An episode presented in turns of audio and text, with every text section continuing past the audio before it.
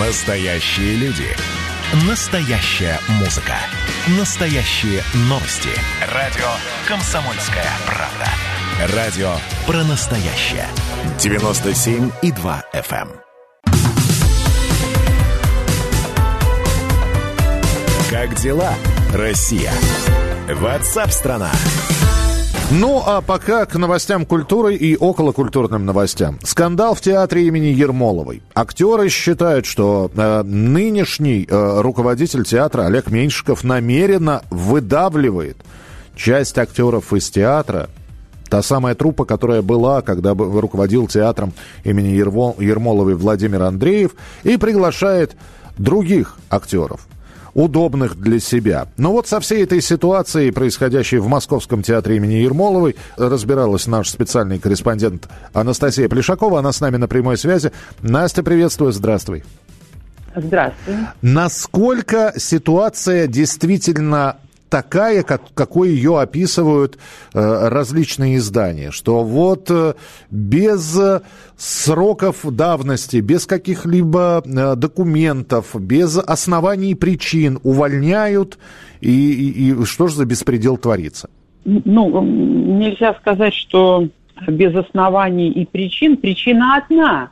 Актеры, э, которые э, идут под сокращением, они не заняты, они не работают, они не играют спектакли. Дело другое, что насколько в том их вина, а, людям, которые, которые не актеры, а работают во всех остальных профессиях, наверное, сложно понять а, психологию и ситуацию вообще актерской жизни.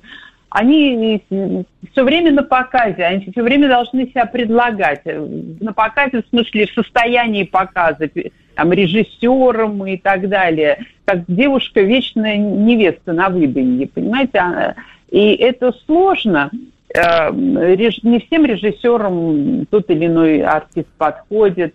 Потом наступает такой момент, э, когда актер долго не работает, ну, происходит такая как бы растренированность. Это как у спортсмена, он мышцу все время надо качать.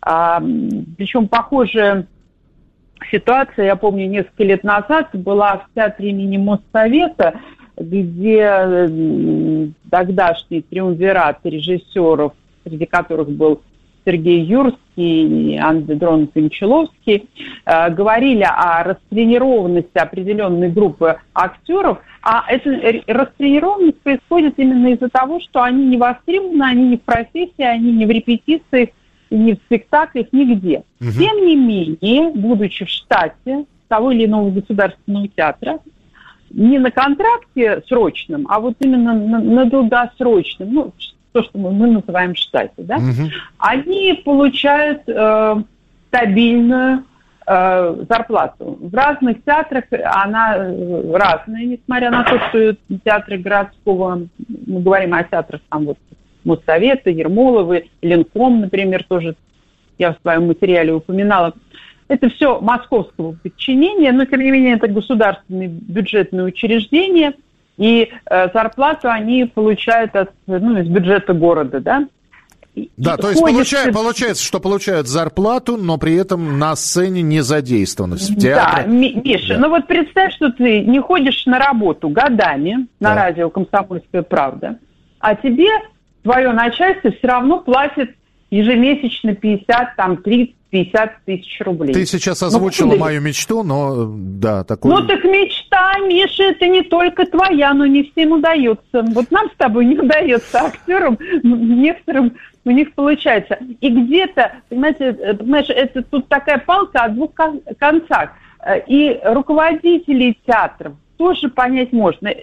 А есть ну, нек, некая группа там, актеров, да, которые в какой-то момент становятся балластом. Но уволить их нельзя по закону, по трудовому закону. А у актеров своя правда. Они говорят, мы хотим работать, мы готовы работать. Мы хотим играть в спектакли, дайте нам эту работу. Мы сами не можем, это же ну, не, не, не эти не гайки там какие-то штамповать. И, ну, ну, в общем, не, с, ситуация не очень хорошая. Настя, спасибо. Бо... Да, да, да, да. Ага. Она перед отпуском, собственно, сейчас театр ушел в отпуск, поэтому там трудно от кого-то добиться и комментариев, потому что все в отпуске.